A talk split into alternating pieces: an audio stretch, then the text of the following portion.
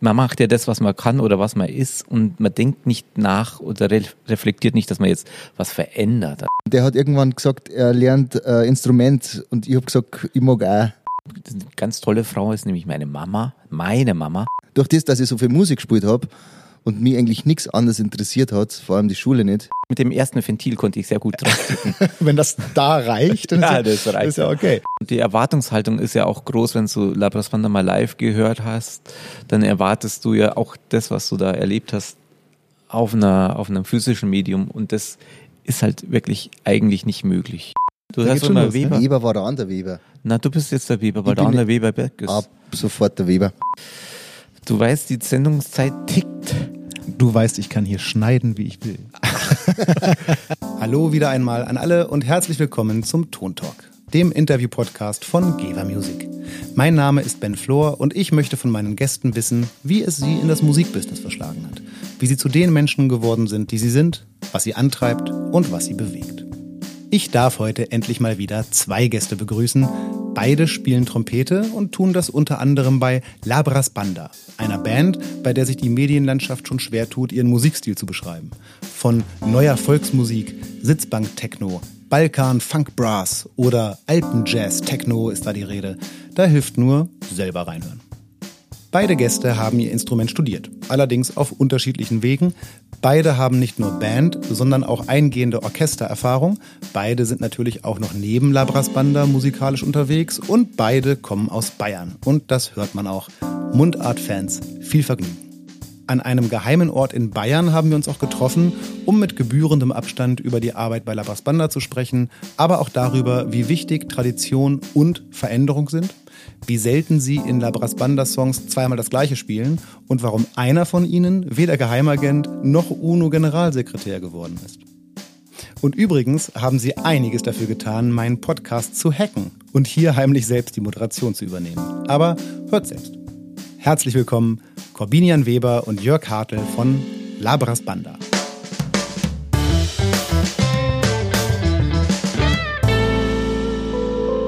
Havideri. Servus. Also ich bin der Jörg. Und ich bin der Corby, wie man hört. Oh, das ist super. Ich hatte mir fest vorgenommen, euch gleich zu Anfang mal zu bitten, weil ich habe schon mal ein Gespräch mit zwei Menschen geführt und mir wurde später gespiegelt, dass es äh, für die ZuhörerInnen recht schwierig ist, äh, rauszufinden, wer wer ist. Und deswegen wollte ich euch bitten, eine Stimmprobe abzugeben. Das habt ihr direkt schon gemacht. Du, dann machen wir es doch gleich nochmal. Ich bin der Corby. Servus, ich bin der Jörg. Ja, ich bin der Ben. Großartig. Vielen Dank. Sag mal, äh, auf einer Skala von 1 bis 10, wenn oder von 0 bis 10. Wenn Tradition 0 ist und Veränderung ist 10, bei welcher Zahl seid ihr? 5. 5. Das ist sehr diplomatisch. Ist die 5 genau die Mitte, oder? Oder 4? Nee, von 0 bis 10 ist die Mitte mhm. woanders. Das ist ja eigentlich bei 4,5 dann, oder? Nee, mehr. Na, mehr. Aber wir haben ja Musik studiert und nicht Mathe. Ich glaube, ähm, wir sind ziemlich in der Mitte, weil ich persönlich finde äh, Kulturerhaltung wahnsinnig wichtig, ähm, aber auch die Weiterentwicklung von dem, was da ist, ist, glaube ich, ganz, ganz eine wichtige Sache einfach, dass das, weil sonst wäre ja seit Jahrtausenden Stillstand. Wo fängt für euch, ähm, also wo fängt es für euch an, dass man etwas verändern sollte? Es verändert sich ja eh ständig was. Also das ist ja nicht so, in der Musik verändert sich ja ständig was. Wenn man jetzt heute Mozart anhört, dann klingt der anders, als er zu Mozart geklungen hat. Instrumente sind anders, ähm, die Zeit ist schneller geworden, die Stimmung ist höher geworden, weil wir haben ja vorhin auf 441 eingestimmt, damals war es weniger. Also man kann das ja nicht, ich glaube, Veränderung merkt man ja immer nicht so. Man, man setzt sich ja nicht hin und sagt, heute verändere ich, ich was. Ich mach mal, mach ich, da sage ich statt einen Kamillentee, einen Pfefferminztee. Aber das ist ein großer Punkt, wo ich auch noch was dazu sagen möchte. Bitte. Also so diese, diese gewollte, grobe Veränderung, die finde ich auch nicht gut. Also ich, ich glaube, wahrscheinlich ist die Umwelt um einen rum schon, schon, schon, schon genug Inspiration, dass aus dem, was besteht, schon was Neues entsteht. Aber ihr gehört ja nun schon auch mit zu den Leuten, die sehr bewusst Dinge verändern. Also wenn ich mir beispielsweise eure Bandaktivitäten angucke, jetzt. Das ist alles nur so passiert. Das ist ja nicht so, dass man sich an den grünen oder gelben Tischen setzt und sagt, ah, heute wird die Welt neu entdeckt oder so. Man macht ja das, was man kann oder was man ist und man denkt nicht nach oder reflektiert nicht, dass man jetzt was verändert. Also ich, da muss ich dem Corby komplett recht geben. Also das, man ist einfach so, wie man ist und das ist andere als Veränderung für ihr persönliches oder was auch immer sie ansehen, dann ist es für die Veränderung. Aber wir verändern nicht. Also die Volksmusik war ja lang auf 1451, also so Tonika, Stufenmassig. stufenmassig aufgebaut. Und irgendwann plötzlich hat man mal äh, vielleicht eine sechste Stufe eingebaut und ist aber eigentlich so der, dem Prinzip der Volksmusik trotzdem treu geblieben. Ist jetzt das schon eine grobe Erneuerung oder nicht? Oder einfach nur was ausprobieren? Ähm, ich, ich glaube, was, was, was, was wir probieren zu machen, ist einfach, also das Resultat, was rauskommt, das muss uns gefallen. Was, was dahinter steht, ist es eigentlich zweitrangig. Ob wir ich glaube, wir haben jetzt einfach dich, dich unterbrochen, weil du wolltest wissen, ob wir verändern. Wir verändern gar nicht, oder?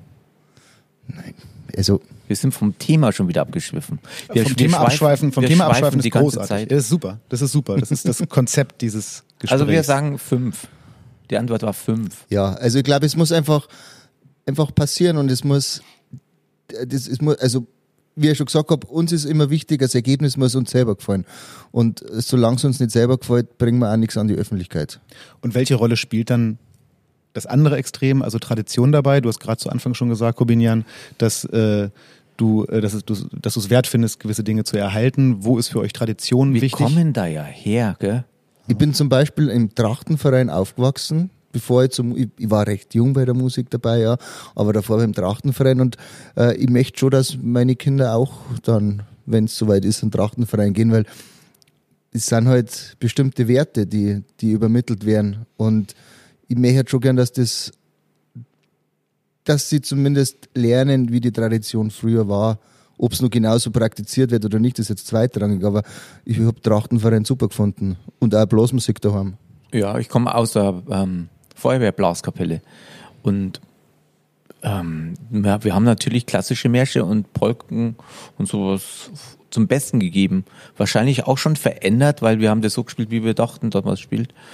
Ähm, ich glaube, Tradition gehört schon dazu und deshalb hat es uns ja auch irgendwann zu einem Musikstudium getrieben. Vielleicht ist die Veränderung von Tradition auch so, dass man, dass das eine eigene Auslegungssache ist und man macht es einfach so, wie es ähm, selber am besten vorkommt. Also würdet ihr sagen, man muss, um was zu verändern können, das zu Veränderte erstmal erlernt haben? Also genau. man kann keine Oder? Tradition verändern, ohne nicht die Tradition einmal erle erlebt zu haben.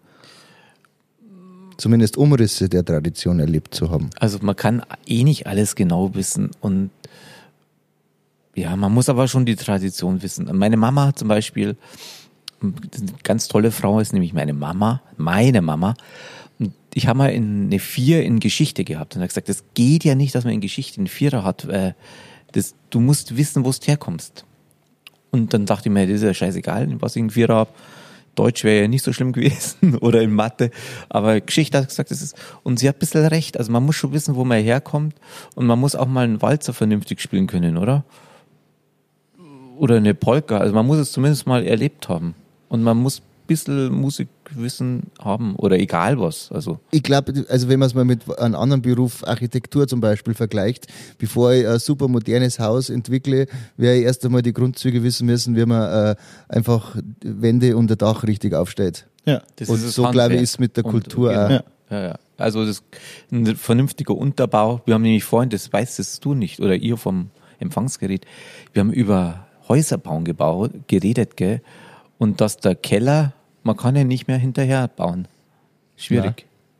Also es ist schon. Nee, das kann ich, das kann ich sagen. Mein Haus ist nicht hinterkellert. Ich hätte so gern einen Keller, aber der Zug ist abgefahren. Siehst du Ich habe auch einen, einen, ganz kleinen Kellerraum und ich, der schönste Kellerraum der Welt für mich natürlich. natürlich. Aber es ist schon wichtig. Also ich glaube, also so, ein, so ein Fundament, so eine Basis, auch ähm, ob es jetzt ein Keller ist oder ob es wirklich ist, dass man weiß, was man früher mal gespielt hat oder wie das klingen könnte oder hätte können, sein können, dürfen.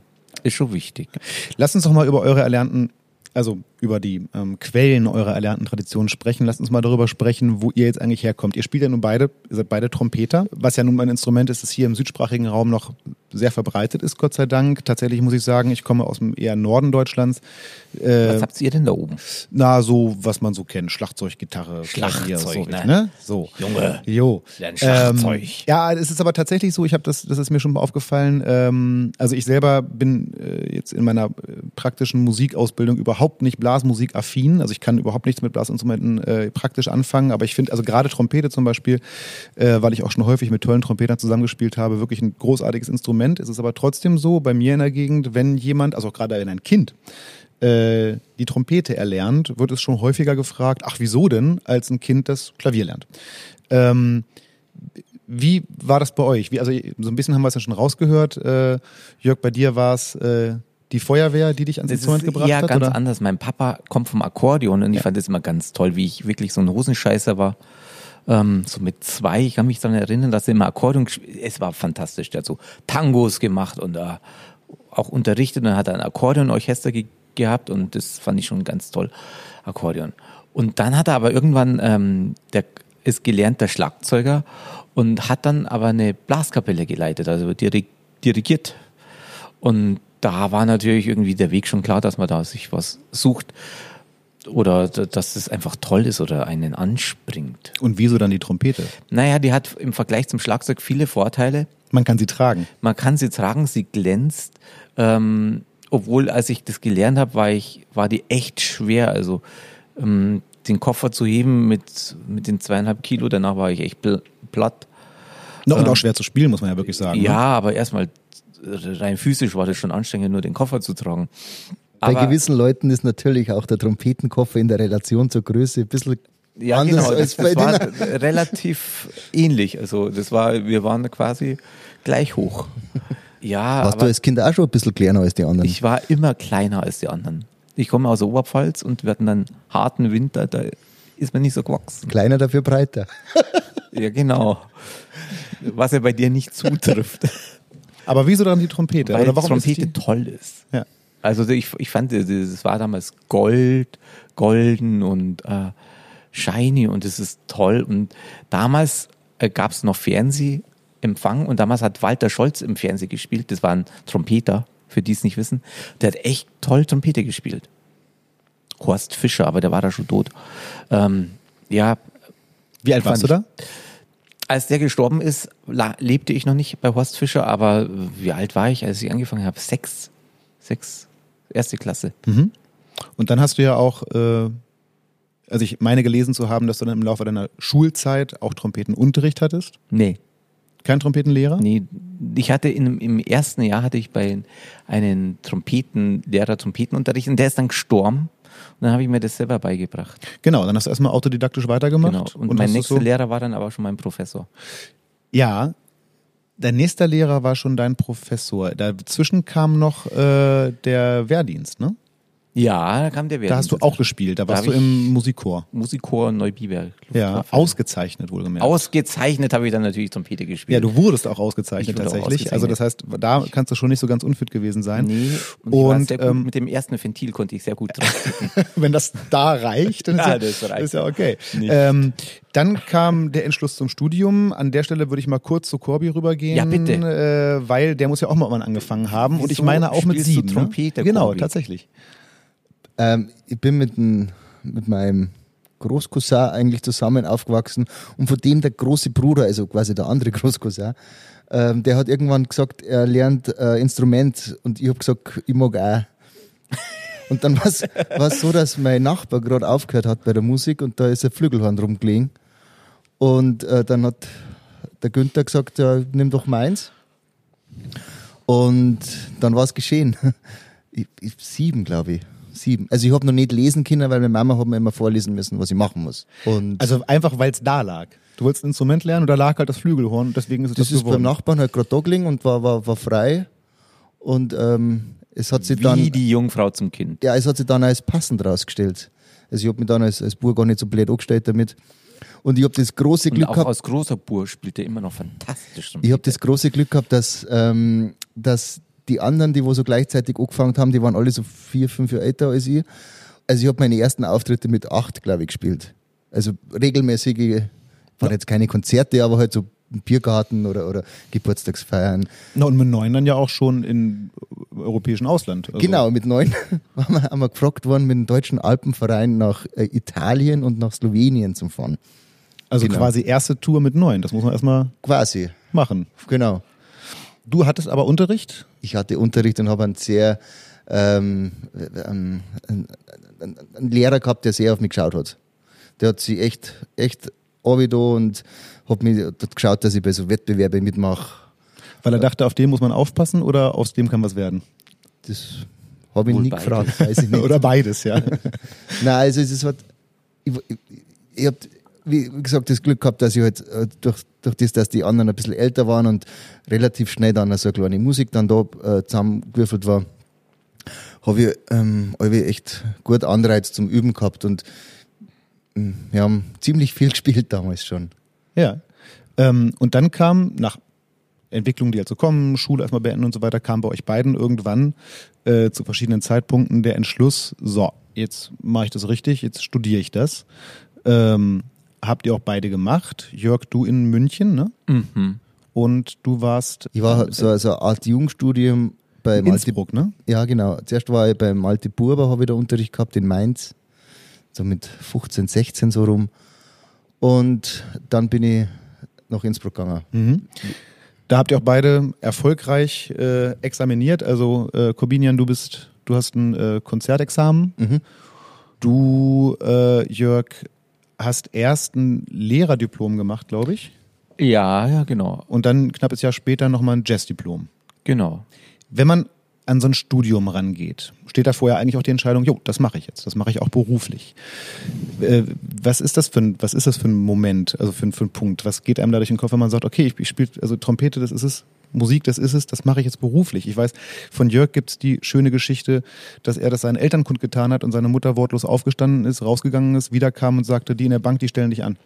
Ja, genau. Da hat sie einfach mal nicht recht gehabt, Nee, aber wenn du jetzt auf mein Konto schaust, dann hätte sie recht gehabt. Ah, okay. Ja, wie, wie, wie ist das jetzt das so? Also, ähm, äh, wie sehen deine Eltern auf deine, auf deine Karriere dann? Le- Letzten Endes sind sie gut damit? Eltern und die, meine Karriere. Mm, Also neulich hat meine Mama gesagt, das ist aber jetzt schon drei Jahre her, hat gesagt, du bist noch nicht 40, jetzt kannst du noch was Gescheites lernen. Tatsächlich. Das hat meine Mama gesagt.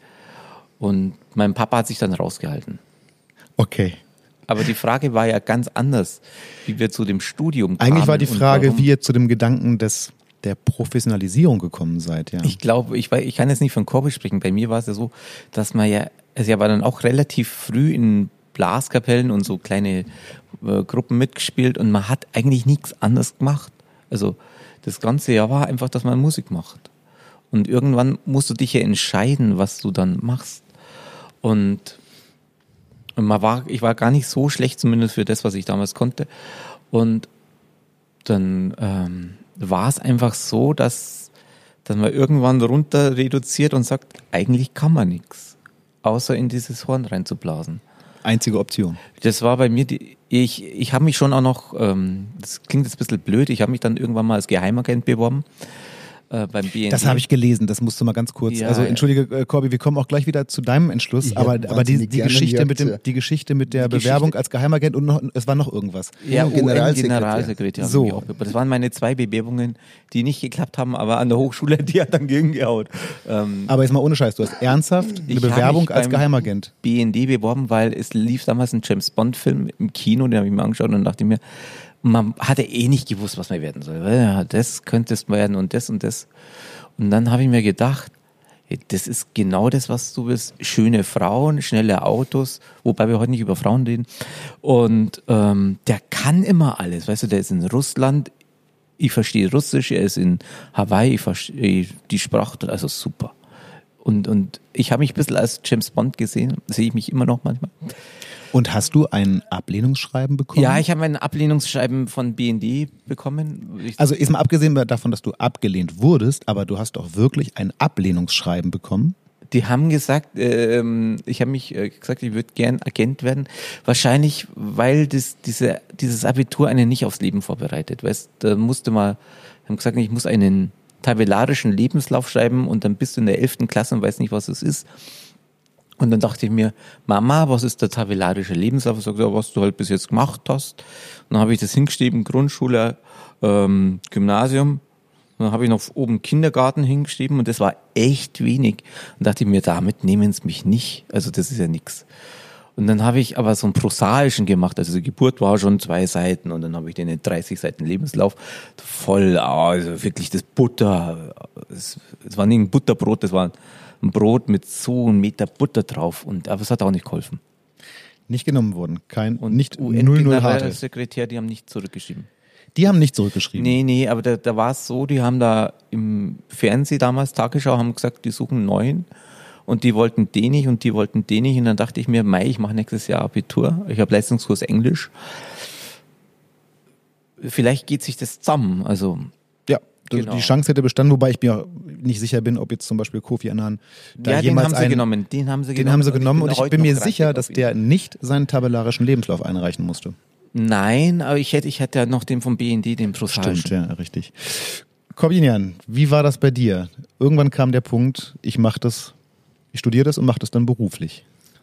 Das war, ich war mit meinem Trompetenlehrer bei so einem, eben bei so einem Workshop von Malte Burber und dann habe ich da in der Pause ein bisschen rumprobiert, ähm, Trompeten austestet und dann kommt der tatsächlich zu mir und hat gesagt, äh, er würde es cool finden, wenn ich bei einem Unterricht gehe. Da war das für mich so, oh, das war ja so ein Gott, weil das hat er, ich habe noch nie einen Menschen gehört, der so wahnsinnig hoch Trompete spielen hat können. Ähm, auf alle Fälle, das war schon so ein Aha-Erlebnis. So. Und dann habe ich noch so ein, ein klassisches Quintett gehabt, Espressivo hat das geheißen.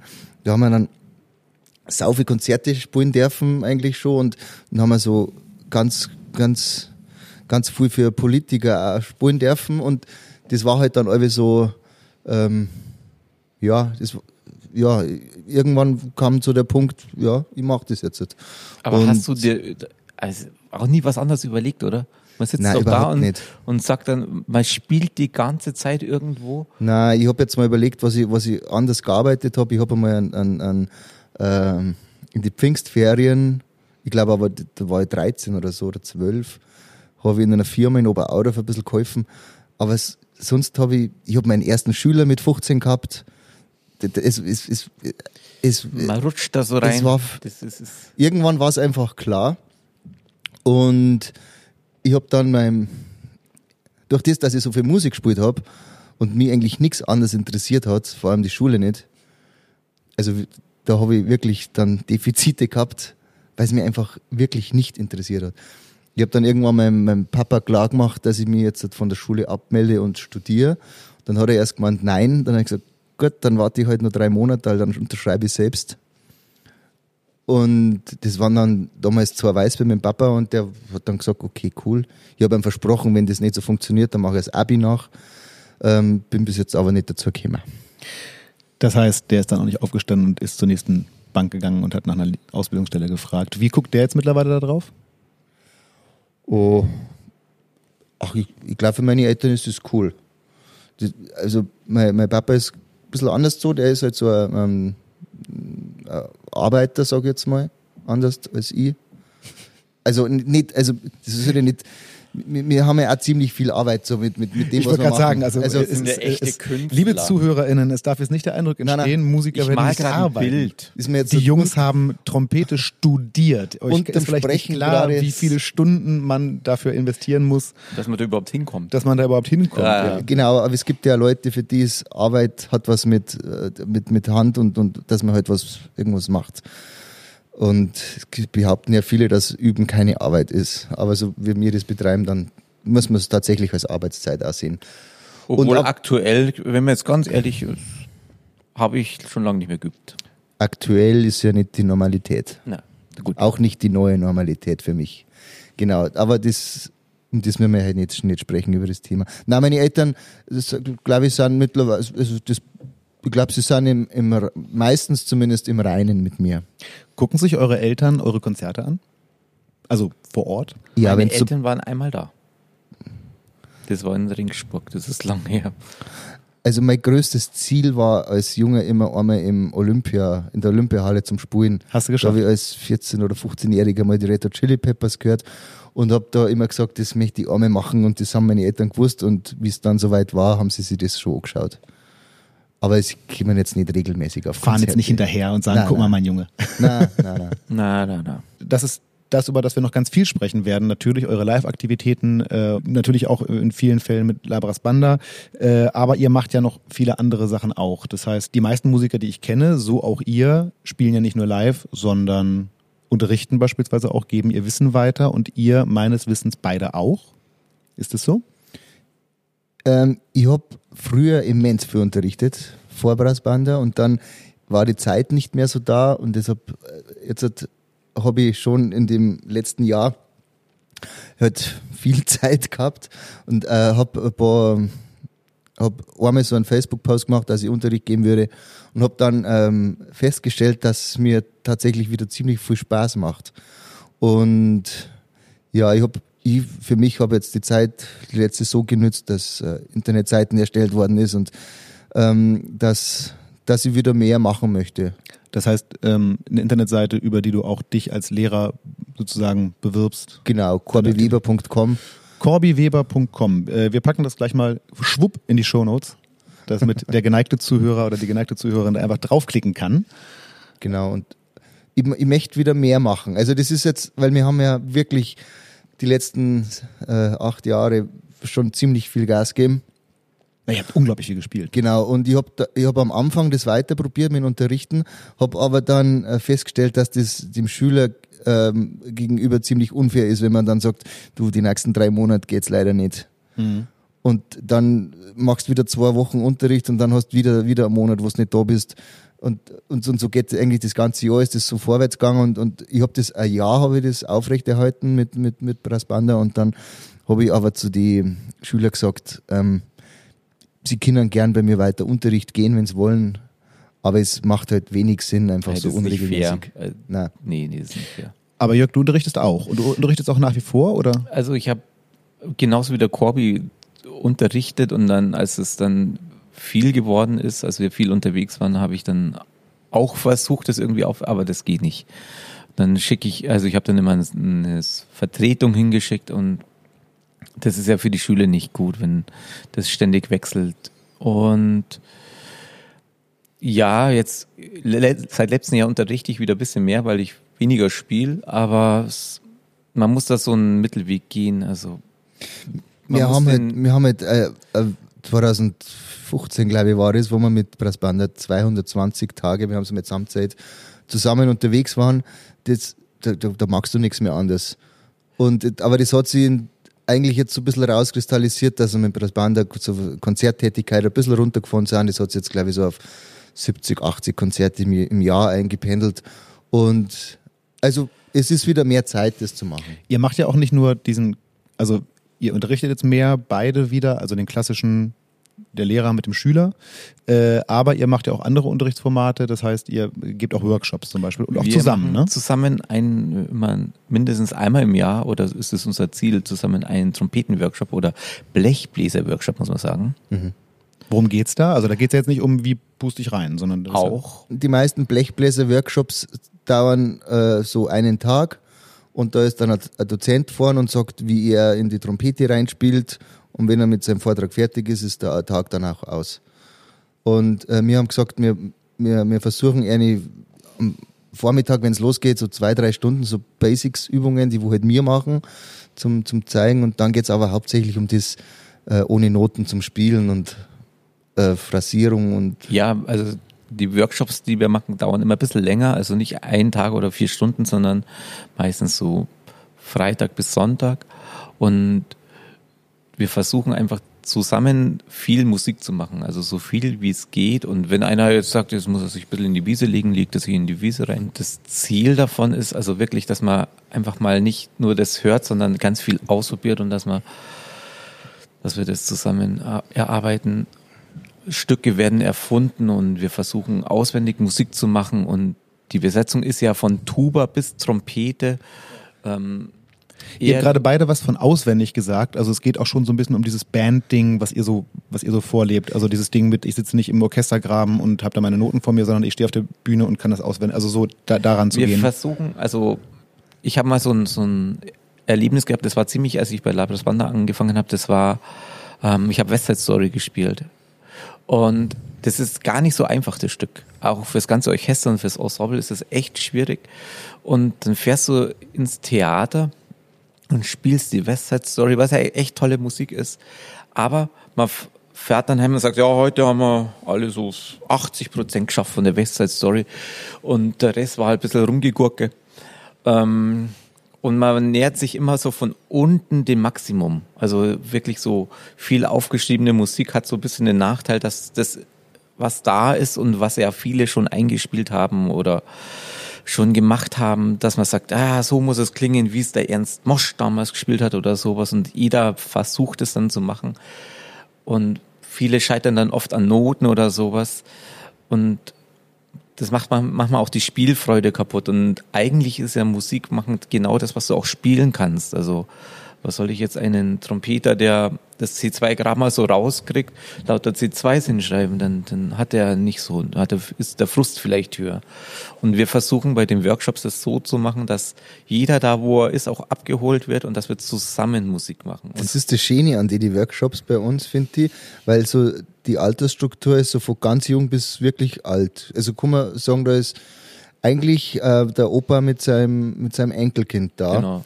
Und, ähm, und auch, auch, auch auch von die, von die, wie die Leute spielen, da sind super Leute dabei und da sind halt Leute, Leute dabei, die nicht, nicht, nicht so gut spielen können. Und auch alle Formen von Blechbläsern. Genau. Genau. Und das, das zu mixen, das war zwar das erste Mal schon eine Herausforderung irgendwie, aber es hat dann auch, also uns wahnsinnig viel Spaß gemacht. Und wir haben auch gespannt, dass das die Leute unfassbar viel Spaß gemacht hat. Erstens mal, weil die, wie wir gesagt haben, wir spielen jetzt ohne Noten, ne, dann da haben die Angst. Also man hat die, die pure Angst in die Augen gesehen. Und zwei Stunden später war das gegessen. Und jetzt haben wir da drei Tage an, an auswendig Stücke quasi gespielt und die haben mit so, so viel Elan und so viel Spaß heimgefahren. Und die meisten, muss man wirklich sagen, kommen wieder dann. Wie erfährt man denn, wann und wo sowas stattfindet? Ah, wir haben eine wahnsinnig tolle Internetseite, die heißt www.com. Blechbläser-Workshop. Äh, kommt natürlich in die Shownotes. Okay, dann kann man da schon mal, also dann gibt es ja schon mal jede Menge Content, wie man an euch rankommt, wenn man denn mal bei euch mal was lernen will. Also blechbläserworkshop.com. Com. So, ich mache jetzt auch nochmal einen kurzen Workshop, in dem könnt ihr einiges über unseren heutigen Supporter lernen. Wir werden in dieser Folge nämlich von einer der wegweisenden Traditionsmarken für Blechblasinstrumente unterstützt, Vincent Bach. Übrigens zum wiederholten Mal, was mich natürlich besonders freut. Workshop Teil 1, die Herkunft. Vincent Schrotenbach war Trompeter in New York und als solcher unter dem Künstlernamen Vincent Bach unterwegs. Außerdem war er aber auch studierter Maschinenbauingenieur, was später noch sehr wichtig wird. Der gute Mann hatte Ende der 1910er Jahre Schwierigkeiten, gute Mundstücke für seine Trompete zu bekommen und daher begann er, Ingenieur, der er nun mal war, selbst welche zu entwickeln, zu bauen und, aufgrund des großen Interesses an seiner hochwertigen Arbeit, zu verkaufen. Es dauerte gar nicht lange, bis auch Trompeten dazu kamen und der Rest ist Geschichte. Damit kommen wir zum Workshop Teil 2, die Technik. Man muss einfach sagen, dass Vincent Bach schon zur damaligen Zeit Maßstäbe in der Herstellungstechnik gesetzt hat, die bis heute Bestand haben und von nachfolgenden Ingenieuren aufgenommen und in seinem Sinne fortgeführt wurden. Und das sind jetzt alles keine Kleinigkeiten. Der Bach-Sound ist weltbekannt und sehr typisch und wird auch als The Sound bezeichnet. Wesentlich für diesen Sound sind Komponenten wie die auf einzigartige Art und Weise hergestellten Schallstücke, besondere Verfahren in der Materialbearbeitung und das Design der verschiedenen Komponenten. Dritter und letzter Teil des Workshops, der Bach Sound. Schon von Beginn an wurden die Trompeten von Vincent Bach als Stradivarius, also die Stradivari unter den Blasinstrumenten bezeichnet und deshalb heißt die Topmarke auch heute noch Bach Stradivarius. Diese Instrumente werden nach wie vor von MusikerInnen auf der ganzen Welt hochgeschätzt und haben den Bläsersound vieler Symphonieorchester maßgeblich geprägt. Eben The Sound. Es wird gesagt, dass alle halbwegs ernstzunehmenden TrompeterInnen in ihrem Leben schon einmal Bach gespielt haben oder es immer noch tun. Ich muss wohl nicht erwähnen, dass es auch für Jörg und Corby gilt. So, und zu denen muss ich jetzt auch zurück. Die drängeln nämlich schon. Und wir müssen ja auch endlich über ein wichtiges Thema sprechen, das euch sicher auch interessiert und weshalb einige von euch vielleicht sogar extra eingeschaltet haben, über Labras Banda. Ich würde jetzt gerne mal auf ein Thema kommen, das äh, mich und auf alle Fälle auch äh, viele unserer ZuhörerInnen bestimmt interessiert. Darüber müssen wir natürlich sprechen und das ist mal ganz konkret.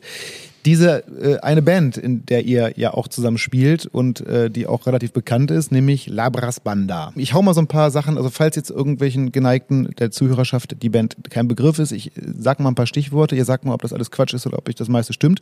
Man ordnet, also Wikipedia, ordnet die Band der sogenannten neuen Volksmusik zu. Was, wie würdet ihr das nennen, Stimmt. was er da macht?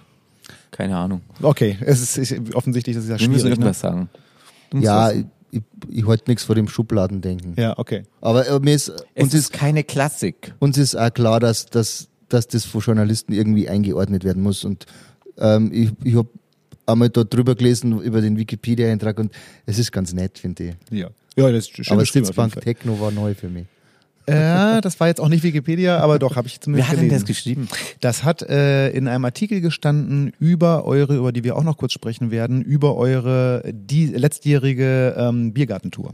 Da hat also ein Lokalblatt hat äh, über einen der. Gigs Ah, geschrieben. Sitzbank Und das war überschrieben mit Sitzbank-Techno. Ja, das sehr äh, klang sehr schön. Ja. Die aktuelle Platte heißt Danzen und ist im letzten Jahr im Juli erschienen, also noch relativ frisch auf dem Teller. Stimmt auch. Ähm, eure Band, und das macht ähm, den Sound auch sehr aus, besteht tatsächlich ausschließlich aus äh, Blechbläsern, Schlagzeug und Bass und ein bisschen Gesang. Also es gibt keinerlei andere Harmonie, also keine Gitarre, kein Keyboard, kein nix. nee, nee. Bandlieder? Wobei wir schon mal versucht haben, auch einen Chor zu singen, aber das haben wir auch bald wieder aufgegeben. Ja, ich habe auch schon gedacht, weil ähm, äh, dazu komme ich nämlich jetzt. Der Bandleader ist der äh, Stefan Dittel, der auch Trompete spielt und das so steht's auch irgendwo Leadsänger ist und ich habe mich immer gefragt, na wenn er Leadsänger ist, wer singt denn dann noch? Ich sehe das immer so selten. Ja, wir haben Manu so, singt manchmal. Manus singt und wir haben es auch schon hin und wieder mal so dreistimmig, da habe ich dann die dritte Stimme noch gemacht. Ähm, aber Schön war es nicht. Also, sagen, sagen wir es so. Gut. du, wir sind ganz gut damit gefahren, dass der Stefan alleine singt und werden das vermutlich so Wir weiterführen. reißen das mit den Trompeten dann raus. So, die Band insgesamt äh, gibt es seit schon seit 2007. Ihr beiden seid äh, ganz konkret seit 2013 dabei. Genau. Ihr spielt Biergärten, Festzelte, Rockfestivals, Stadien. Wir sprachen gerade drüber und ihr tourt auch schon mal mit den Ärzten. Ja. Ihr habt oder die Band äh, hat seit Gründung äh, weit über 1000 Gigs auf dem Buckel. Ja, weit über. Weit über. Die haben wir auch schon Ich glaube, drauf. 1000 Gigs sind schon seit 2013 jetzt gespielt. Ihr spielt, also seid euch aus erfindungsreich und spielt auch gerne mal andere Formate wie 27 Biergärten in sieben Tagen, Hashtag Weltrekord. Ihr fahrt mit, oder die Band, ich glaube, da wart ihr nicht, nicht dabei, mit Mopeds und einem Traktor mit Anhängerbühne vom Chiemsee bis Wien. Das war, glaube ich, ganz zu Anfang der Band. Äh, oder mal ganz anders, ein Yoga-Konzert. Und ihr wurdet im deutschen Vorentscheid zum Eurovision Song Contest knapp von Cascada auf den zweiten Platz verwiesen worden, was eine super Entscheidung der Jury war, weil Cascada ja immerhin den 16. Platz beim Eurovision Song Contest gemacht hat. Ähm, das stimmt soweit auch. Vielleicht hätten wir ja auch nicht mehr gemacht. Ja, wer weiß. Ähm, das ist jetzt Das war eine wunderbare Entscheidung damals. ja, das war, glaube ich, auch. Auf jeden Fall. Ähm, der Bayerische Rundfunk hat mal, das ist schon ein bisschen her, 2009, über die Band geschrieben, äh, trotz klassischer Orchestererfahrung ist dieses Quintett irgendwie Punk. Wie gesagt, das Zitat ist schon elf Jahre alt, aber wenn man euch so live sieht, dann stimmt das schon irgendwie. Also ihr seid, wie kann das, also wie kommt das? Ihr seid ja alle, alle in der Band, wie ihr da steht, studierte Musiker, habt auch so ziemlich alle tatsächlich in Orchestern gespielt, also auch eine gewisse klassische Karriere hinter euch. Woher kommt dann dieses, woher kommt dieser Punk? Wir möchten Leute zum Tanzen bringen. Äh, Das ist unser, unser größtes Ziel, ist, dass die Leute tanzen und Spaß haben. Und ähm, im Laufe der Zeit haben wir halt festgestellt, wenn wir auf der Bühne Party haben, richtig Party und Energie da reinschmeißen, dann kriegen wir das von die Leuten zurück. Und das ist so ein gegenseitiges Aufstacheln. Also wir probieren die Leute anzustacheln, die geben uns wieder einen Punch, dann geben wir wieder was zurück und, und so ist das, geht das so in so Wellen. Es, es hat auch manchmal zum Beispiel, wenn wir im Allgäu, wenn wir zum Beispiel ein Bierzeltkonzert gespielt haben, da haben wir teilweise gar nicht so draufdrücken können, wie wir eigentlich wollten, weil die haben, die haben das so Also wir wollen nicht, dass so sie wer, genau, also wir wollen nicht, dass sie wer weh tut bei den Konzerten, aber wir wollen, dass sie da vorne in der in die Reihen ordentlich was was tut und Na, und das passiert ja, ne? Ich meine mal ganz ehrlich, also bei allem, trotz der Musik, die ihr dann auch spielt, ihr spielt da mit einem, mit einer Brassband, mit Bläsern. Und wenn ihr spielt und man guckt nur ins Publikum, hat man das Gefühl, tatsächlich, da stehen 15 E-Gitarren und zwei Punkdrummer. Also da, da passiert ja alles. Mit Kreisel, mit, mit Tanzen vorne, mit Pogo, mit, also richtig Alarm. Also wenn du richtig Energie in ein Blasinstrument reinhaust, dann glaube ich, ist, kommt mehr vorne raus, als wenn du an fünf Seiten streichelst. Das ist eine Diskussion, auf die ich jetzt lieber nicht einsteige. Aber sag mal, dieses, diese Energie, die ihr da aufbringt, weil das ist ja wirklich beachtlich. Also ihr macht ja da wirklich einen schweißtreibenden Job. Wie fit muss man dafür sein? Weil ich, also ich habe mir mal ein Konzert von euch Also angesehen. ein ich noch, BMÜ über 30 ist kein Problem. Naja, äh, ja, genau. Äh, ich habe wirklich gedacht, ähm, ich habe jetzt euch noch nicht in echt live gesehen, aber mir diverse Live-Konzerte von euch äh, auf einem bekannten Online-Portal zum Videos angucken äh, reingeschaut. Und ähm, wenn ich euch da sehe, also wirklich schwitzen, tanzen, sich bewegend und dann spielt ihr aber ja auch die ganze Zeit, das darf man ja mal nicht unterschätzen, ein Blasinstrument. Etwas, wo ich nach zehn Minuten vermutlich einen Kreislaufkoller kriegen würde. Da, also Ja, wir haben auch früh angefangen. Schau, er mit sieben, ich mit sechs. und das ist die Kondition dann? Keine Ahnung. Ich, Ja, ähm, es ist schon was, anstrengend. Es ist echt anstrengend. Was schon, was schon ähm, ist, dass, wenn wenn jetzt eine längere Pause war, so man hat jetzt über den Winter drei Monate kein Konzert gespielt, das, dann ist man am Anfang schon ein bisschen, Dann bisschen schneller. aus dem letzten Loch. Genau, und, und das, aber du bist, du wirst ja vom, vom, vom Adrenalin, Adrenalin so tragen, dass das, du machst dir da keine Gedanken nicht. Ja, und man muss aber auch sagen, also irgendwann geht's dann auch nicht mehr, gell? Also es ist so. Also drei Stunden einmal eine drei waren, Stunden waren doch, Show das war schon das war gespielt schon und an der Grenze, ja. Wie lange spielt ihr im. Schnitt so? Zwei. 1,50, zwei, so, so, so um den Dreh. Und aber danach geht auch nichts mehr, ehrlich gesagt. Also, Ja. dass man jetzt danach noch sagt, ihr seid nochmal ein. Wir spielen zwar in, bei die Bierzeiten gern danach noch an der Bar, Aber so da zum Spaß, aber, aber ähm, also der Energieaufwand bei den Konzerten bei uns ist, ist schon immens und vor allem, das ist auch das Coole bei uns, du hast ja einen Tag, wo du nicht so fit bist. Wenn jetzt ich nicht so fit bin, dann werden das sechs, an, sechs andere Leute auf der Bühne gespannt. Wenn der, der Dettel, der Stefan vorne nicht, nicht ganz fit ist, dann gespannen das sechs Leute. Wenn der Schlagzeuger nicht fit ist, gespannen das sechs Leute. Und man hilft dann zusammen. Also das, das ist cool bei uns. Das ist so eine, so eine Dynamik hat sich da entwickelt, dass wenn einer halt nicht so, nicht so 100% an dem Tag da ist, ähm, dass, dass er von den anderen dann so motiviert wird und angestachelt, dass, dass das im Kollektiv dann meistens doch passt. Wobei man auch mal sagen muss, also wenn wir so zwei Stunden spielen, man, man hat, man ist echt durch. Also ich brauche dann jetzt nicht nochmal eine Stunde Trompeten spielen. Und früher habe ich Shows gespielt, also das hat man halt früher so gemacht und du ja auch. Da sitzt du dann zehn Stunden am Instrument, weil es lustig ist. Aber ähm, das ist es nicht. Also die, die Schlagzeug ist schon viel höher und es ist schon viel, also früher so, ein, so eine Gala-Tau, da machen wir wirklich von 8 Uhr abends bis 4 Uhr morgens oder mit Soundcheck dann schon um 4 nachmittags bis in der Früh um 4.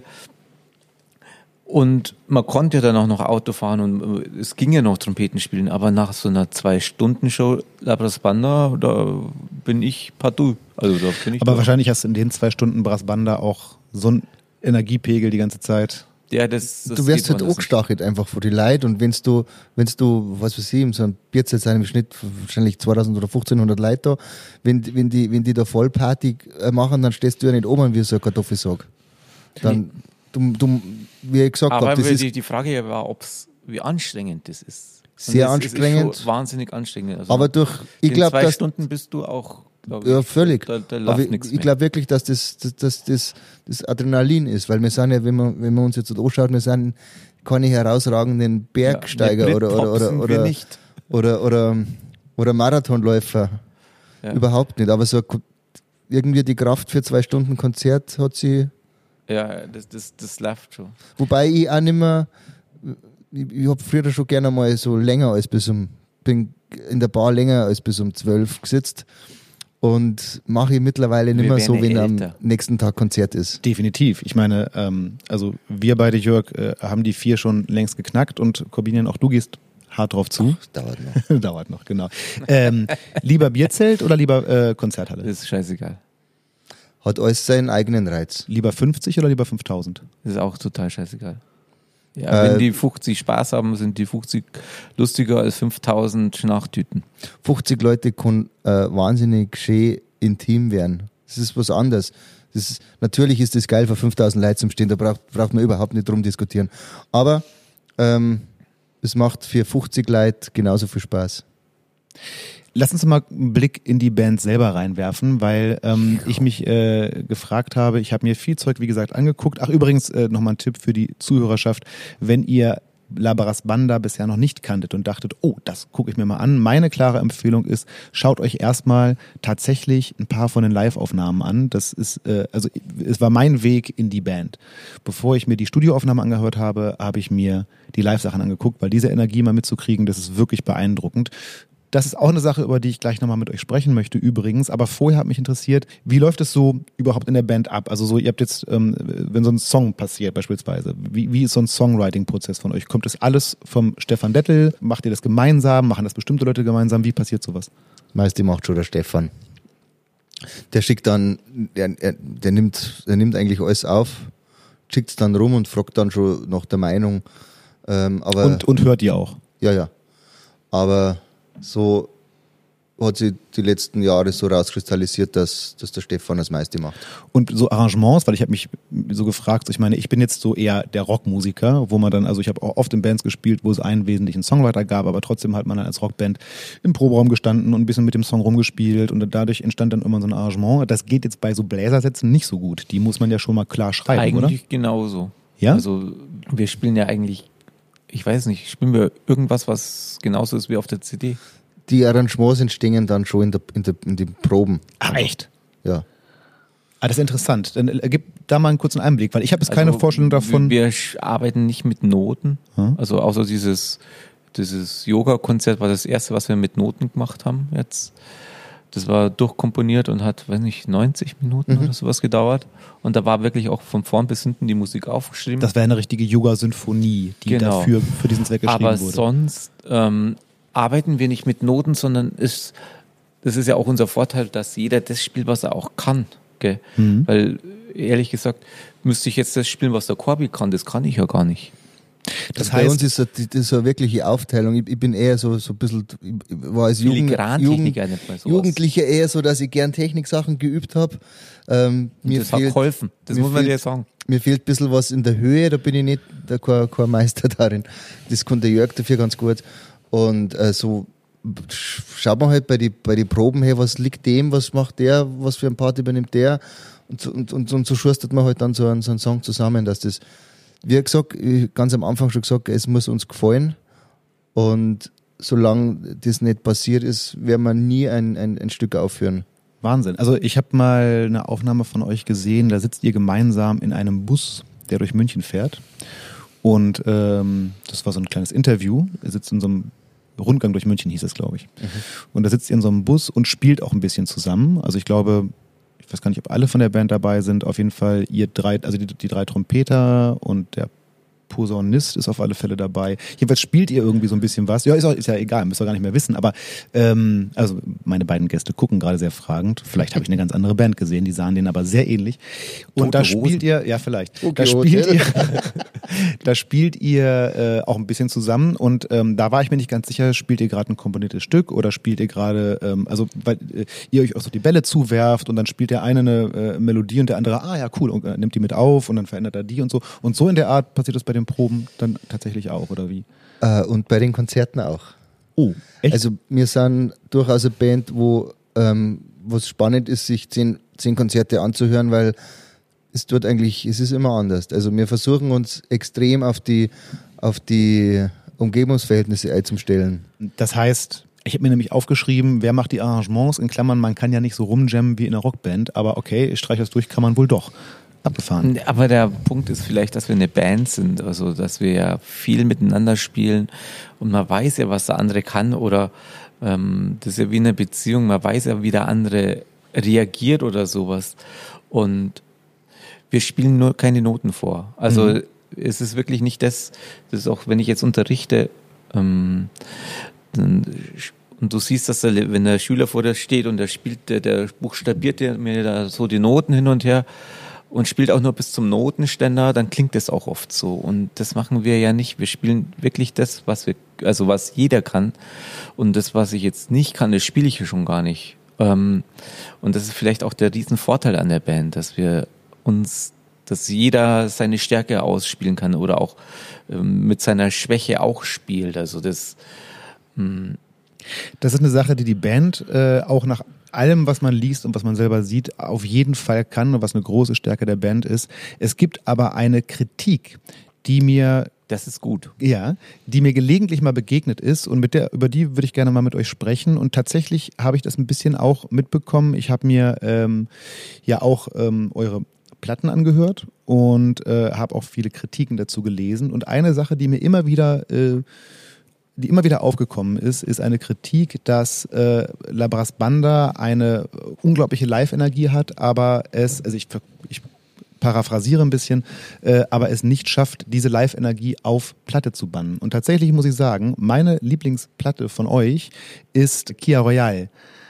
Und das ist ja eine Live-Platte, die ihr mit keinem Publikum oder kaum Publikum in einem Kuhstall aufgenommen habt. Die hat einen total, klingt total charmant, ist unheimlich lebendig. Ähm, Abgesehen von der neuen Platte natürlich. Ich muss auch sagen, dass ich tatsächlich viele Songs davon schon sehr abgefeiert habe. Aber das ist eine Sache, die mir einfach jetzt unabhängig von meiner Meinung häufig begegnet ist. Wie seht ihr das? Ich höre mal ja. auch am liebsten, das, das, das stimmt, also, also kann man glaube ich zu 100 Prozent unterschreiben. Das liegt aber auch am Entwicklungsprozess, gell? Ja, Wie aber es liegt glaube ich generell. Also ich, ich höre mir alle aber live eine Platte von Pink Floyd an, als eine Studio, Studioplatte. Und bei uns und ist. Die Erwartungshaltung ist ja auch groß, wenn du Labras Wanda mal live gehört hast, dann erwartest du ja auch das, was du da erlebt hast, auf einer, auf einem physischen Medium. Und das ist halt wirklich eigentlich nicht möglich. Also, wenn man Produktion haben will und gleichzeitig, also, oder wir können es halt. Äh, Stefan Dettel hat mal gesagt, unsere Musik zielt in erster Linie auf Bühnenwirkung. Ähm, und was ganz ähnliches hast du gerade eben auch gesagt, Corbinian. Also das ist das, was die Band ausmacht und was vielleicht auch dieses Dilemma mit den Studioplatten ausmacht, oder? Ja, also diese Platte wird halt einfach produziert und wir versuchen es dann in unserer Besetzung, die wo ja einfach äh, skurril ist. Weil wir haben keine Off-Gitarre da, die wo da schön, schön mal den, den, den, Ding macht. Wir haben auch kein, kein, kein ähm, Keyboard auf der Bühne, die wo, die wo so schön so volle Flächen erzeugt, sondern bei uns funktioniert das ja live nur, wenn wir diese Energie einprallern, wie wir machen. Und, und, und so von dem leben wir. Es ist halt ein grober Unterschied zu einer Studioproduktion. Da, da, da kommt es auf was anderes drauf, drauf an. Und da das bei uns, glaube ich, so ein großer Unterschied ist, ähm, kommt so eine Kritik, die, die wo aber mit Sicherheit stimmt, ähm, zustande. Aber ich finde es ja, ich find's jetzt ja. nicht so, so, weil wenn man, wenn man so eine Platte aufnehmen darf, so wie wir spulen, dann da gibt es ja auch welche, nicht? Ja, aber das magst du nicht in deinen CD-Player. Also meine Erfahrung war tatsächlich, äh, ich habe mir beispielsweise ähm, Songs, selbst, selbst Songs der aktuellen Platte, aber auch ältere Sachen. Ähm, äh, Autobahn zum Beispiel ist so eine Nummer, die glaube ich schon ziemlich alt ist, aber immer noch viel gespielt wird. Und Jedes Konzert. Bitte? Jedes Konzert. Jedes Konzert, genau. Jedes. Irgendwer sagt, irgendwer sagt auch mal, das passt einfach immer irgendwie rein. Und ähm, der Song hat sich mir, also ich höre den mittlerweile auch gerne auf auf Platte sozusagen, mhm. nachdem er sich mir live erschlossen hat. Also der Weg hat es mir gebracht, andersrum. Ich glaube einfach, wir sind eine Liveband. Wir sind eine Liveband. Ja, in diesem Sinne äh, muss man sagen, hoffentlich kann man euch auch bald wieder live sehen. Jetzt, ich habe euch noch nie live gesehen, jetzt habe ich auch echt Bock. Also kommt dann auch bitte wieder in den Norden, wo ich sitze. Ähm, als ich mir angeguckt habe, was ihr im Jahr 2020, wo einfach nicht viel ging, gemacht habt. Da habt ihr, jetzt mal abgesehen von den Sachen, die ihr sonst so macht, ähm, ihr habt die schon erwähnte Sieben-Tage-Tour durch 27 Biergärten, wo ihr jeweils ein Halbstundenkonzert gegeben habt, durchgeballert, was ja mal auch echt ein Ding ist. Ähm, dann habt ihr im Oktober eben das schon mal besagte Oktober, äh, Quatsch, ähm, Yoga-Konzert gespielt. Da habt ihr eine von Stefan komponierte Yoga-Sinfonie gespielt, zusammen noch mit ein paar anderen Musikern. Und dazu haben, ich glaube, um die 150 Leute unter Anleitung eines Yogalehrers Yoga gemacht. Und zwar das ganze 90-minütige Konzert über. Ähm, wenn jemand bei euch mit so einer Idee, oder wenn sich so eine Idee entwickelt, wie lange braucht's, bis man alle von euch im Boot hat, bei so einem Quatsch mitzumachen? Ich glaube nicht lang. Oft ist auch Alkohol ein bisschen dabei. Das darf man sagen. Es ist ein, Manchmal hilft, ist- es ist ein Katalysator und auch, ich glaube, alles, was wir gemacht haben, auch das Kuhstallkonzert, was du angesprochen hast, dass man, äh, das hätte ja ein MTV Live-Konzert werden sollen und dann hat man sich ja auch überlegt, eine, oder die Ideen sind irgendwann da und die werden dann auch relativ einfach und schnell umgesetzt. Und zwar auch von allen. Man weiß ja, also ihr wisst ja nicht, was sonst noch für Ideen rumkursieren Okay, da. okay. Die Na. Ideen sind durchgekommen, wir wissen nicht, wir wissen nicht welche abgelehnt wurden. Ich glaube, wir sind, äh, unsere ganze Band besteht aus mit, äh, uns alle, alle, die dabei sind, die probieren gern aus und sind, ähm, sind froh, wenn es ein bisschen Abwechslung gibt. Und das, das haben wir die letzten Jahre einfach gemacht so und ähm, das Yoga-Konzert war natürlich auch ein, Brut- äh, äh, Ergebnis aus, aus, aus, was ist möglich und was ist nicht möglich. Heuer, äh, letztes Jahr. Und genau, und das Kuhstall-Konzert, das war einfach, ähm, wir wollten eine, live, eine ruhige Live, Live-Platte machen, haben dann einmal ein Konzert vor 50 Leuten ausprobiert und haben gemerkt, dass das genauso eskaliert wie vor 5000 und haben dann gesagt, da brauchen wir irgendwie die entspanntesten Lebewesen, die es gibt und sind draufgekommen, dass das Schildkröten war nicht zur Hand. Kühe sind. Deswegen. Genau. Eigentlich wollten wir in der ersten Reihe so noch eine Reihe mit Hähnern machen, zweite Reihe mit, mit, mit Schweindel, aber da haben sie dann gesagt, das wird zu kompliziert. Und Sehr schön. so waren es die Kühe. Aber die, die Ideen werden alle relativ ordentlich umgesetzt. Also auch, dass wir auf Welttour gehen als bayerische Mundart-Band, sagen wir jetzt mal. Naja, und ich habe mal nachgeguckt, ihr habt ja tatsächlich Auf auf, allen fünf Kontinenten, also ich glaube nicht auf dem sechsten.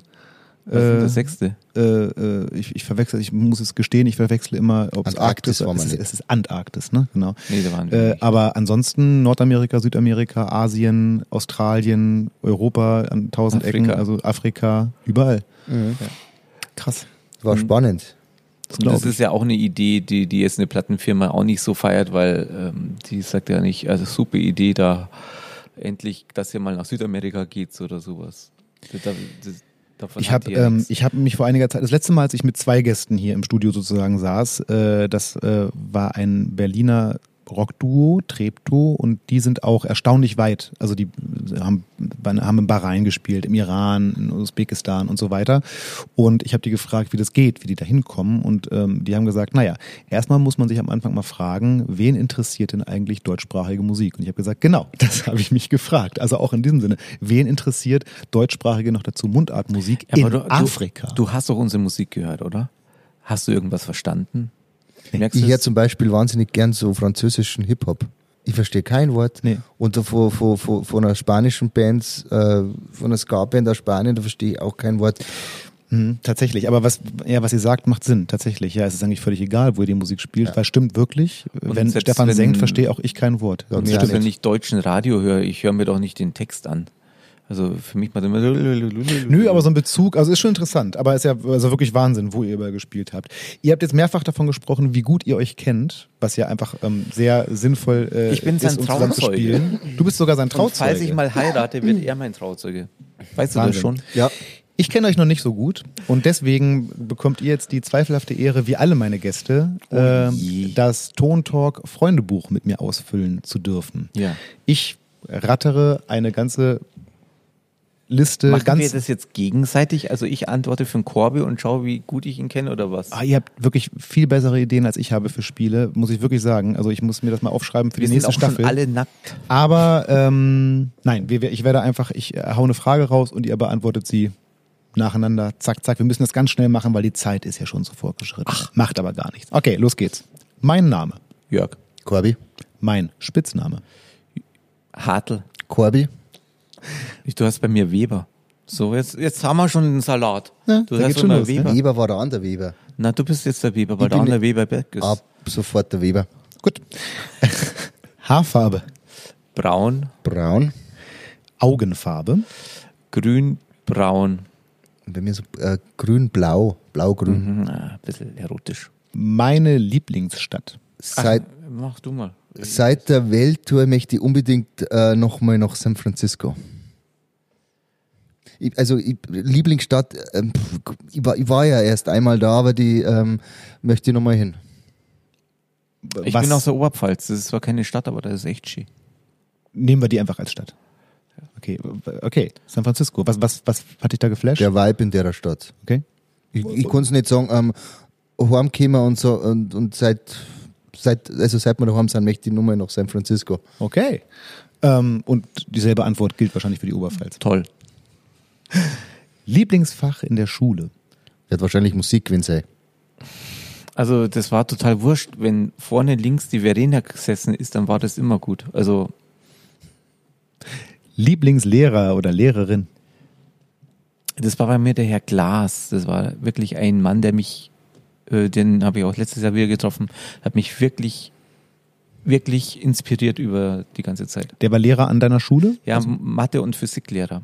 Und der hat dich inspiriert als Mensch. Weil der als, ähm, der war immer da und er hat gesagt, zum Beispiel, der hat auch die Unterrichtseinplanung gemacht, war immer Freitag sechste Stunde frei und er hat gesagt, er sitzt da immer da und man kann zu ihm kommen, der erklärt es einen nochmal. Und dann hat er mal gesagt, ähm, heute sind die Plejaden gut zu sehen, äh, wer will, kann am um 20 Uhr am Gymnasium treffen wir uns, schauen wir die Plejaden an. Und ich fand es so fantastisch, dass ein Mensch sich für die Schüler so aufopfert. Der hat alles gemacht. Ich habe nie die Hausaufgabe gemacht, er hat sie immer gemacht auf so einer Folie, hat sie dann gezeigt und dachte mir, Wahnsinn, er kann es doch schon, aber es, es war wirklich der Lehrer, der mich beeindruckt hat. In dem Sinne, schöne Grüße gehen von An den hier Herrn Glas. an den Herrn Glas. Ich muss zwei nennen. An Herrn Mink, das war ein Musiklehrer, der hat mich wahnsinnig gefördert in der Schule und hat mich aus diversen blöden Situationen befördert. Und der Herr Onischke, weil er einfach echt war. Der war einfach, der war mit, mit seinen Schülern wie mit, wie mit einem Kumpel. Hat die flachsig angeredet und du hast aber genauso flachsig zurückreden dürfen. Hat mir damals imponiert einfach, der, der war so tiefenentspannt. War, war cooler Lehrer. Auch äh, noch unter uns? Äh, Noch beide noch. Sehr und, gut. Und bei Dann- dir, wer war da? Wer, wer hat dich? Ist so einseitig gerade immer. Ja, das stimmt. So Äh, bei mir, bei mir war das, glaube ich, äh, Frau Lammers. Frau Lammers war beim, äh, als ich mit äh, Anfang 20 mein Abitur nachgeholt habe, war sie meine erste Klassenlehrerin sozusagen wieder in der nachgeholten 11. Klasse und ich glaube, ohne sie hätte ich das Abitur nicht gemacht. Okay. Ähm, Lieblingsfarbe? Gelb. Blau. Lieblingstier? Ein Schweindel. Gebraten. Ein Lieblingstier. Ähm, Hase. Lemure. Also es gibt viele Lieblingstiere. Bei dir? Jetzt bin ich Hallo. äh, äh, Lieblingstier. Katze. Katze. Jetzt bin ich gespannt. Meine Hobbys. Äh, das Leben ist mein Hobby, glaube ich. Also alles, was irgendwie dazugehört. Freunde, Leben, Essen, Trinken, Schlafen, Fahrradfahren, alles, was ich so, so mache, ist mein Hobby. Mhm. Musik. Ich bastelt gern, tatsächlich. So kleine Sachen, gibt mal so, so Holz, also so, so, so Weihnachtskrippal bastelt, wo kein Krippal mehr ist, sondern ein Krippe. Also, das ist, also basteln mache ich gern. Ähm, ich war unheimlich viel beim Skifahren. Also mein, mein halbes Leben ist eigentlich aus Skifahren bestanden. Es hat ein bisschen abgenommen jetzt seit, seit ich äh, Papa das, bin. Aber du hast nicht abgenommen. Nein, ich, dafür gar nicht. Aber so, ich, ich, ich, ich, ich würde immer nur sagen, Skifahren und, und basteln. Ich esse am liebsten. Was war jetzt dein Hobby? Ach, mein Hobby. Mein, ja, also ich so werd hier, nicht. ja. Ähm, liebe Zuhörerschaft, äh, ich, mein Podcast wird gehackt. Äh, die Gäste übernehmen die Moderation. Meine Hobbys sind, ähm, ich backe sehr gern Brot. Also ich backe überhaupt nicht besonders gut und auch Kuchen und so interessiert mich nicht, aber ich backe sehr gern Brot. Fertigbrotbackmischung. Nein, nein, schon mit äh, so Mehl und Wasser und Hefe und sowas. Und ähm, ich mache ganz gern Sport. Sehr gut. Mhm. So, aber jetzt. Ich esse am liebsten. Alles, was mir schmeckt. Und es ist echt viel. Es kann von Grießbrei bis neulich war ich beim Metzger, habe ich mir so ein Weigo-Steak gekauft. Das war auch toll. Also, also wirklich. Und das, also Essen. Gutes Essen. Gutes Essen ist toll. Okay. Also an einem Rinderfilet führt bei mir nicht viel vorbei, wenn es eins gibt. Aha. Und Deins? Ja, richtig. Ich versuche mal wieder, den, äh, es klappt nicht. Äh, ah, da gibt's auch wirklich viel tatsächlich. Ich würde jetzt ad hoc sagen. Wir hatten heute Backfisch, der war auch gut. Ich habe neulich, äh, mein Schwager hat neulich eine, ähm, eine, eine Suppe gemacht, eine äh, Bulgursuppe. Die hat fantastisch geschmeckt. Das würde ich Wir jetzt waren ja auf Welttour. Das Tollste war auf der Welttour, dass es so viel unterschiedliches Essen Oh, das gibt. glaube ich.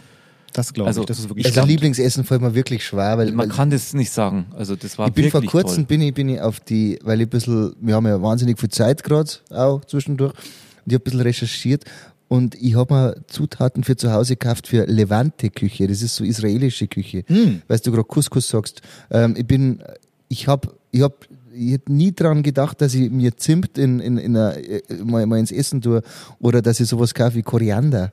Ach, das ist toll. Also, Also man sieht es auch unserer Figur an, das sieht es der, der Zuhörer nicht, aber wir sind nicht schlank. außergefordert. Ja, genau.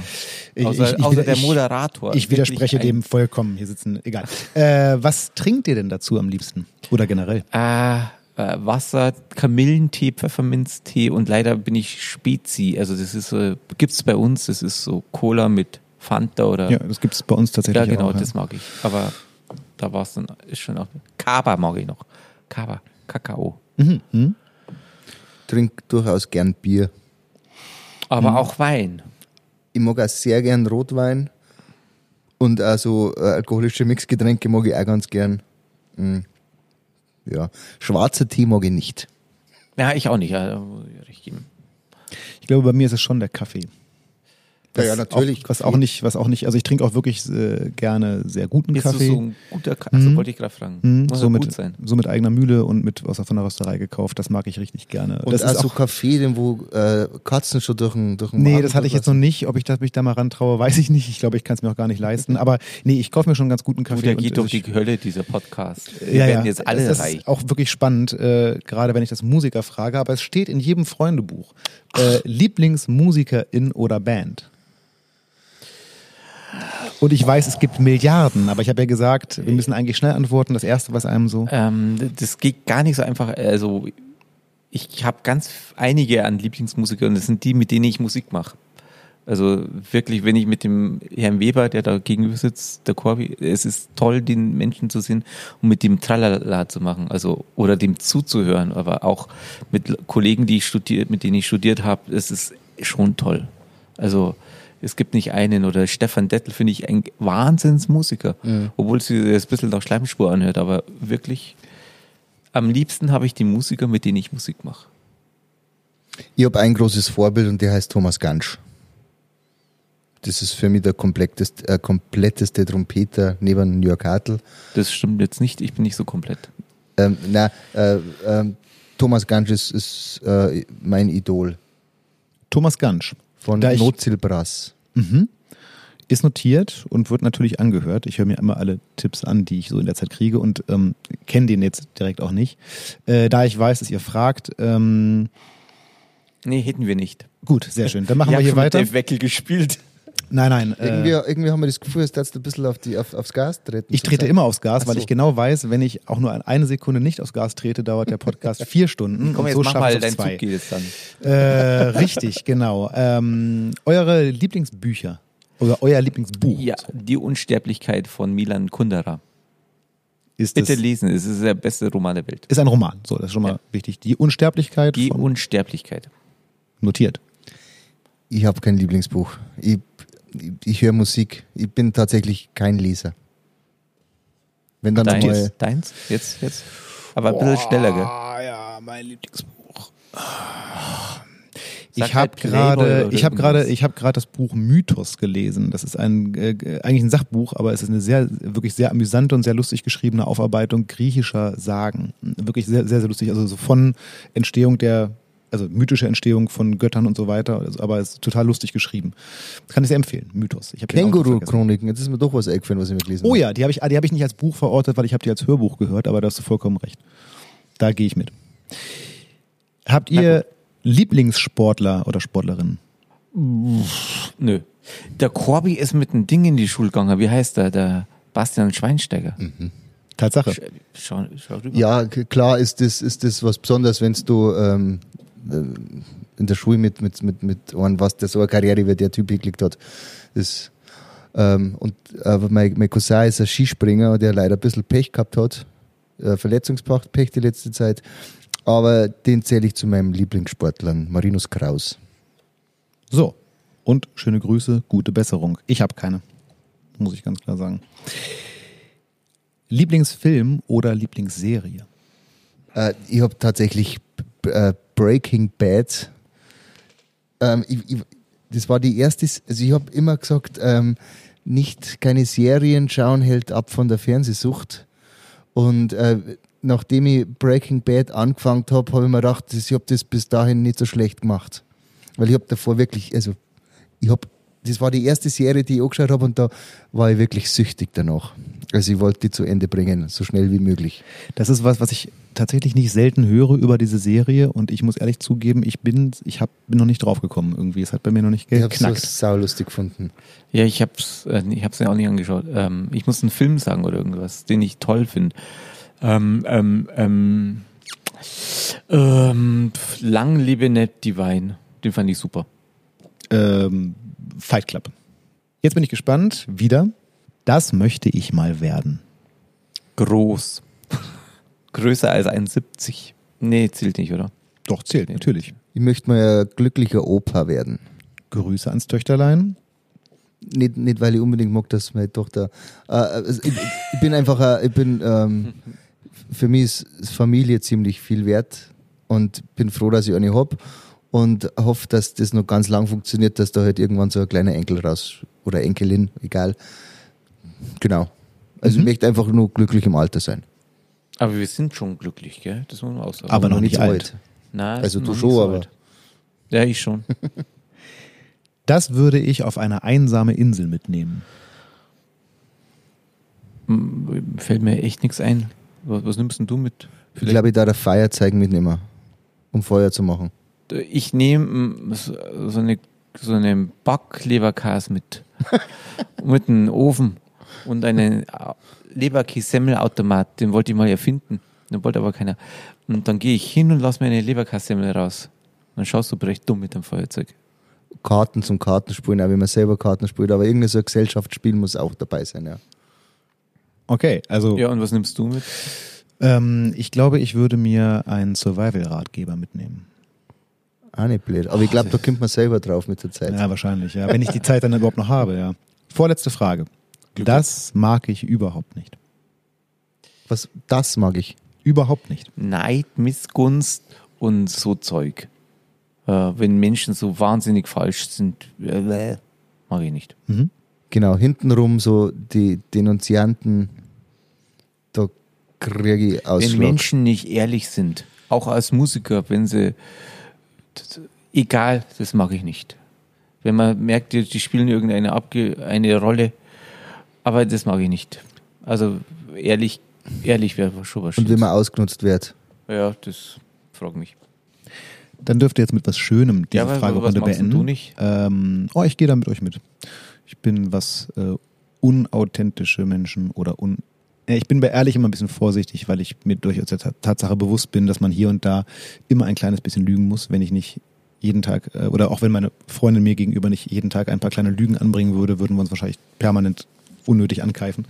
Aber äh, grundsätzlich Ehrlichkeit und äh, oder Unehrlichkeit und ähm, hintenrum, äh, das mag ich tatsächlich auch nicht. Ähm, aber ihr könnt mit was Schönem diese Fragerunde beenden und das ist jetzt an unsere Hörer und Hörerinnen gewandt. Das wünsche ich euch ich wünsche prinzipiell jedem Menschen, dass er gesund bleibt, dass er keine Angehörigen verliert und dass er ein bisschen Glück in seinem Leben hat, dass er das machen kann, was er, was er gern möchte, weil ich glaube, dass dazu ein bisschen Glück immer dazugehört. Dass das nicht bloß Fleiß ist, sondern dass ein bisschen Portion Glück eben dazu gehört, dass du das auf der Schiene, die irgendwie für die bestimmt ist, dass drauf bleibst. Und ich glaube, das ist das ist eigentlich genau das, was ich sofort unterschreiben würde. Ja. Und ich wünsche euch solche Freunde, wie ich mit dem Korbi gefunden habe. Oh. Zum Beispiel. Oder also wirklich ein tolles Umfeld und dass man einfach das, was man gern macht, einfach auch machen kann, ohne dass schief angeschaut wirst oder sowas. Oder dass man irgendwelche Konventionen immer erfüllen muss, sondern dass die Leute dich so mögen, wie du bist, das glaube ich ist was Schönes. Und was magst du? Wün äh, nee, was wünschst du denn deinen Zuhörern? Du weißt, die Sendungszeit tickt. Du weißt, ich kann hier schneiden, wie ich will. ähm, ich wünsche unseren Zuhörern und Zuhörerinnen, dass sie ähm, in aller kürzester Zeit Labras Banda persönlich live auf der Bühne sehen können, ohne irgendwelche Bedenken dabei haben zu müssen, sich mit irgendwelchen Krankheiten zu infizieren. Das wäre mein Wunsch an, eure, an unsere Zuhörerschaft. Und damit kommen wir so langsam aber sicher tatsächlich zum Ende unseres formidablen Gesprächs, so bedauerlich es auch ist. Ich habe aber vorher noch eine letzte Aufgabe an euch oder eine eher ein Angebot. Und zwar ähm, gibt es bei uns die Tradition des ultimativen VIP-Tickets. Das ultimative VIP-Ticket, eine Erfindung der Geber Music GmbH, funktioniert folgendermaßen. Äh, es verschafft euch Zugang zu jeder Person, zu jedem Musiker, zu jeder Musikerin, die ihr wollt. Es kann sogar durch die Zeit reisen. Sprich, ihr könnt an jede Person ran und ihr dürft euch jetzt aus diesem Fundus eine Band, eure Wunschband zusammenstellen. Wie sehe die aus? Also eine komplette Band jetzt zusammenstellen, schnell. Wahnsinnig viele lustige Musiker. Ich glaube, dass Menschen, die wahnsinnig erfolgreich sind, am Mama auch ziemlich schwierig sind.